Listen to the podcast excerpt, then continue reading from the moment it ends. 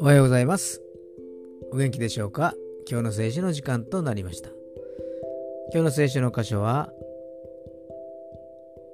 新約聖書コリントビテの手紙第一13章の7節。コリントビテの手紙第一13章7節でございます。お読みいたします。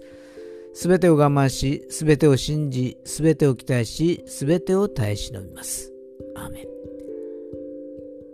主語は愛です。そして愛には、フィレオという友情的な愛、エロスという男女間の愛、そしてアガペーという神の性質を持った愛があります。ここでの愛は、アガペーの愛を示しています。イエス様が生涯を通して示してくださった神の愛なのです。